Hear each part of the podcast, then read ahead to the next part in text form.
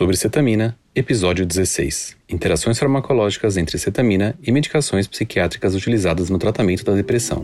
Uma revisão sistemática.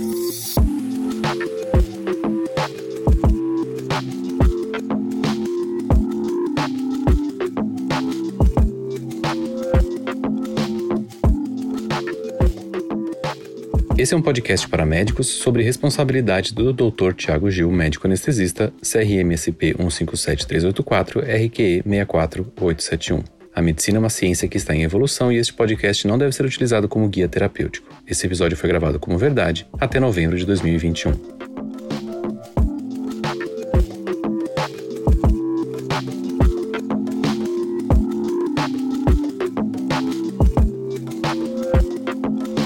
Pessoal, vamos falar sobre cetamina? Hoje vamos viajar na aventura dos colegas holandeses. Nem me arrisco a falar o nome deles, vai sair tudo errado. Mas a referência bibliográfica está na descrição do episódio. Vamos ver a pesquisa que fizeram. Foram procurar quais medicações normalmente utilizadas para o tratamento da depressão possuem alguma interação com infusões endovenosas de cetamina para o tratamento de depressão. Na introdução, os autores falam do histórico do uso da cetamina na psiquiatria. Falam que desde o ano 2000 a psiquiatria mostrou ser eficaz, rápida e com grande força antidepressivo no uso endovenoso. Normalmente, a cetamina é usada como adjuvante, ou seja, mantém-se as medicações orais antidepressivas. O Spravato, a cetamina intranasal, foi aprovada para o uso desde que se inicie um antidepressivo oral novo. Os autores entendem que o uso mais comum da cetamina é como resgate, retirar do sofrimento imediato e depois o uso de medicações orais para manutenção do quadro, algo semelhante ao que acontece com a eletroconvulsoterapia, a ECT. Muitos trabalhos científicos já mostram a eficácia da cetamina como add-on, ou seja, em conjunto com medicações via oral, como os agentes inibidores da recaptação da serotonina e entre outras medicações. A hipótese da potencialização da terapia com lítio pela cetamina já foi proposta pelas duas medicações compartilharem vias de ação. A lamotrigina já foi colocada como possível redutora do efeito da cetamina pela redução da liberação de glutamato. Altas doses de benzodiazepínicos como clonazepam, diazepam, midazolam, alprazolam também podem reduzir o efeito da cetamina por compartilharem caminhos de ação semelhantes ao da cetamina. Como a cetamina atua em diversos receptores além do receptor principal, o NMDA, é razoável propor que a cetamina tenha interação com outras medicações psiquiátricas, como os antipsicóticos, psicoestimulantes, inibidores da monoamina oxidase, além dos já descritos antidepressivos. Essa foi a questão crucial que esse trabalho queria responder: resumir o conhecimento atual em estudos com humanos sobre o uso combinado de cetamina com medicações psiquiátricas de uso comum.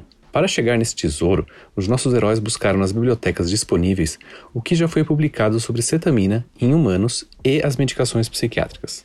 No total, foram escolhidos 24 estudos para entregar essa revisão. E vamos aos resultados. Sobre o lítio e a cetamina. Os autores esperam uma ação sinérgica na depressão. Nos estudos analisados, doses entre 600 e 1.200 miligramas de lítio foram utilizadas, e outros trabalhos garantiram um nível sérico entre 0,6 e 1,2 miligramas de lítio. Não houve diferença entre os grupos que estavam usando lítio ou os grupos que não estavam usando na recuperação dos pacientes, tanto bipolares quanto unipolares. O lítio não parece afetar nem positivamente e nem negativamente a cetamina. Lamotrigina. A lamotrigina reduz a atividade do glutamato e a liberação de glutamato no córtex pré-frontal, essa é uma das ações antidepressivas da cetamina. Vários estudos avaliaram a interação entre cetamina e 300 mg de lamotrigina. Alguns autores acharam que essa dose não bloqueou os efeitos dissociativos da cetamina, outros autores mostraram uma redução dos efeitos dissociativos. Estudos com ressonância magnética mostraram que pacientes tratados previamente com lamotrigina tinham um menor influxo de sangue nas áreas do cérebro que a cetamina atua, em contraste com quem usou somente placebo. Isso quer dizer que a lamotrigina provavelmente reduziu o efeito cerebral que leva à atividade antidepressiva, mas não houve uma correlação entre esta redução e a redução de atividade terapêutica da cetamina. Então, ainda estamos inconclusivos na interação entre cetamina e lamotrigina. Não sabemos se interfere ou não com os resultados antidepressivos da cetamina. Com os benzodiazepínicos clonazepam, lorazepam, alprazolam, entre outros, vemos que quem usava lorazepam teve uma resposta menor em tempo de duração do efeito. Quer dizer que quem usava 3,5 mg de lorazepam durou 3 dias a menos o efeito antidepressivo da cetamina. Outro estudo com dose menor, 2,65 mg de lorazepam, não mostrou diferença na atividade antidepressiva da cetamina, mas mostrou que demora mais em alcançar a remissão e a resposta nesses pacientes e também mostrou uma menor duração do efeito. Outros colegas viram que o grupo que respondeu à cetamina usava doses de até 0,75 mg de lorazepam, e no grupo que não respondeu usavam doses mais altas de 3 mg de lorazepam. Análises de estudos controlados mostraram que doses maiores do que 10 mg de diazepam ou o equivalente em outras medicações, existem tabelas de conversão de potência dos benzodiazepínicos, era um preditor da falha de resposta. Em resumo, baixas doses de benzodiazepínicos reduzem a eficácia e o tempo de duração, e altas doses dessas medicações podem predizer a falha no tratamento. Alto e baixo aqui são definidos como 10 mg de diazepam ou as doses equivalentes de outros medicamentos. O haloperidol foi testado em pacientes que faziam uso para esquizofrenia e receberam doses de cetamina endovenosa. Quando estavam usando o aldol, tiveram maior experiência dissociativa do que quando estavam sem o aldol. A cetamina também não produziu mais sintomas de esquizofrenia nesse grupo sem aldol.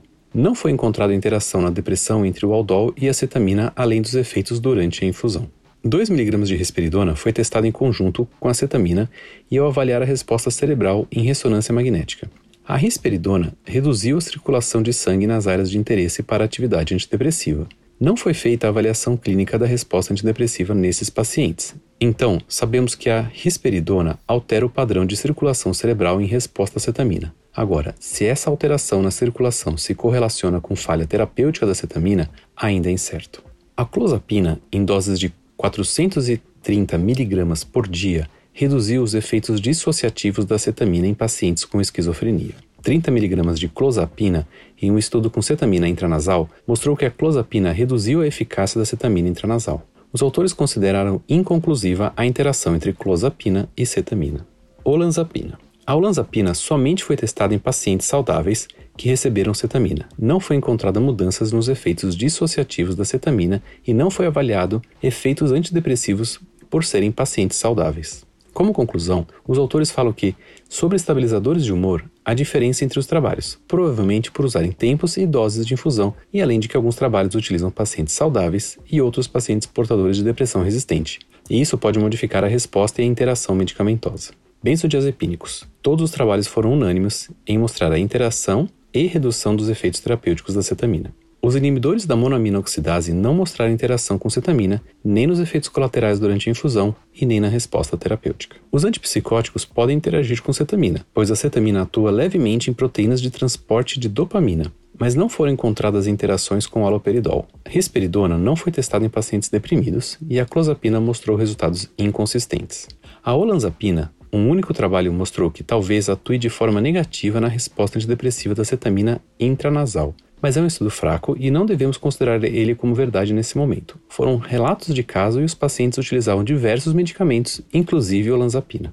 Existem diversas limitações nesse trabalho. Pouco estudo foi feito, muitos relatos de caso ou apresentação de pôsteres em congresso, doses, tipos de infusão e medicações diferentes, e é difícil aqui tirar alguma conclusão.